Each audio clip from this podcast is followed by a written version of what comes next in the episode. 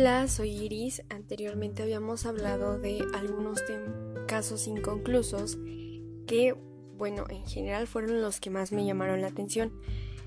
Sin embargo, ahorita traigo otros que de verdad son muy misteriosos y en cierto punto del podcast voy a hacer una pausa con estos, estos diferentes casos para los que ya hemos visto, centrarnos más, tocar más el fondo, investigar más y, e informarnos sobre lo que pasó.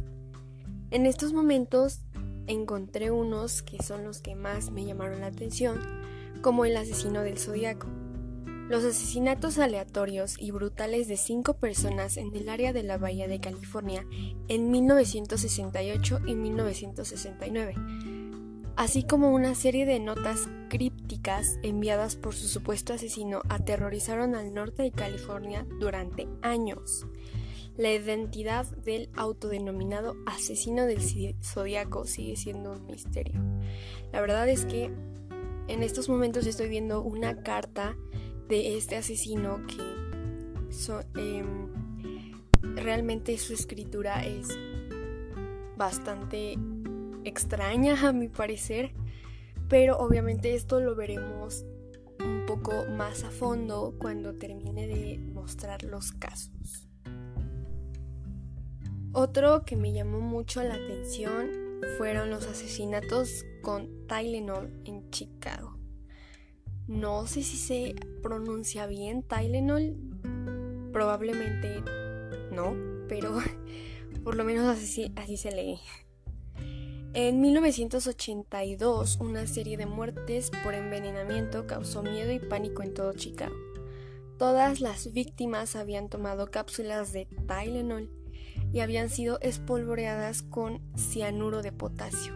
El infame asesino de Tylenol sigue en libertad.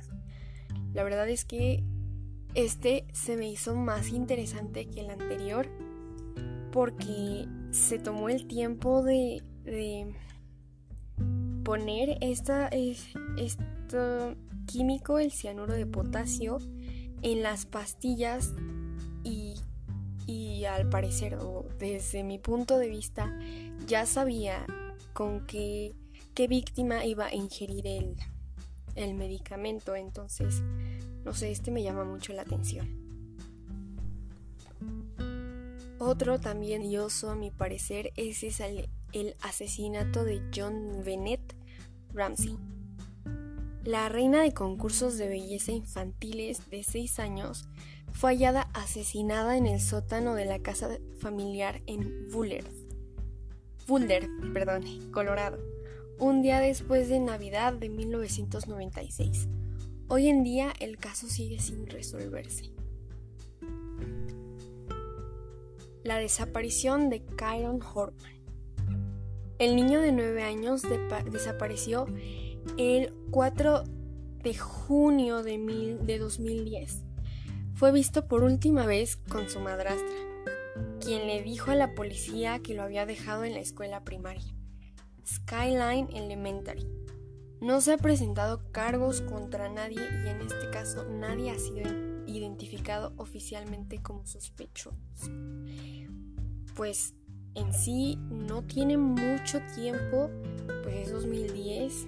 Ahorita el niño, bueno, ya no ser un niño, ya tendría 27 años porque desapareció a los 7. Y bueno, estos casos son los que más me llamaron la atención.